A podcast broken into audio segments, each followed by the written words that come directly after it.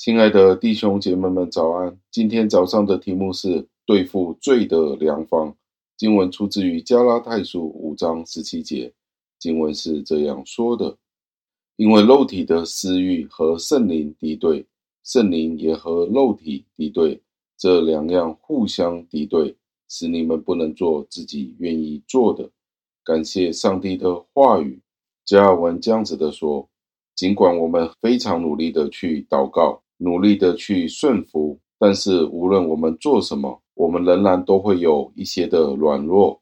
加尔文在这里提到的不是那些伪君子，而是上帝真正的儿女们。即使是那些在圣洁里面慢慢的去成长的那些人，也只能够一拐一拐的去接近上帝。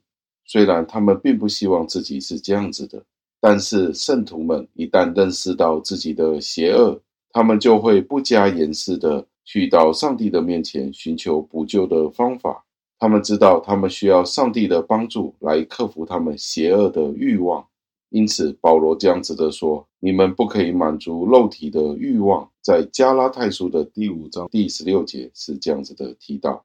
这不意味着在我们的一生当中不受到撒旦的引诱而去作恶。实际上，我们的肉体仍然有许多的诱惑，督促我们做错许多的事情。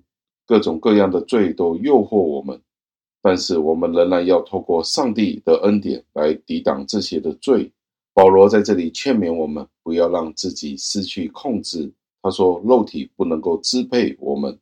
保罗并不是说邪恶的欲望、邪恶的情欲不会是不在我们里面，直到我们离开这个世界的那一天，我们的内心仍然会有这些斑点、这些的污垢。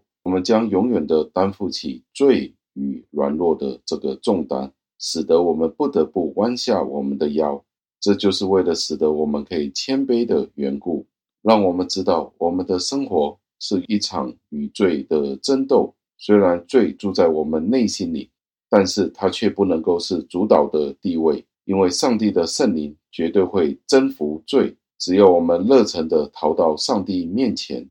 祈求他补救我们无法改变的罪恶，祈求他赐给我们更多圣灵的恩赐，使得我们可以战胜一切压在我们身上一切所有的罪。如果你今天仍然与罪争斗，请你们不要灰心，你更加不应该满足于现况。我们必须全力的与罪征战，但是请你不要怀疑你的救恩，因为你是无法完善你自己的。相反的，我们要相信上帝。和他坚定不移的应许，他会帮助我们与罪征战。让我们一起祷告，亲爱的恩主，我们再一次的赞美感谢您，因为今天您告诉了我们对付罪的良方。我们知道，我们一生的人都被罪所缠绕，我们只有透过圣灵不断的与罪宣战，直到我们见您面的那一刻为止。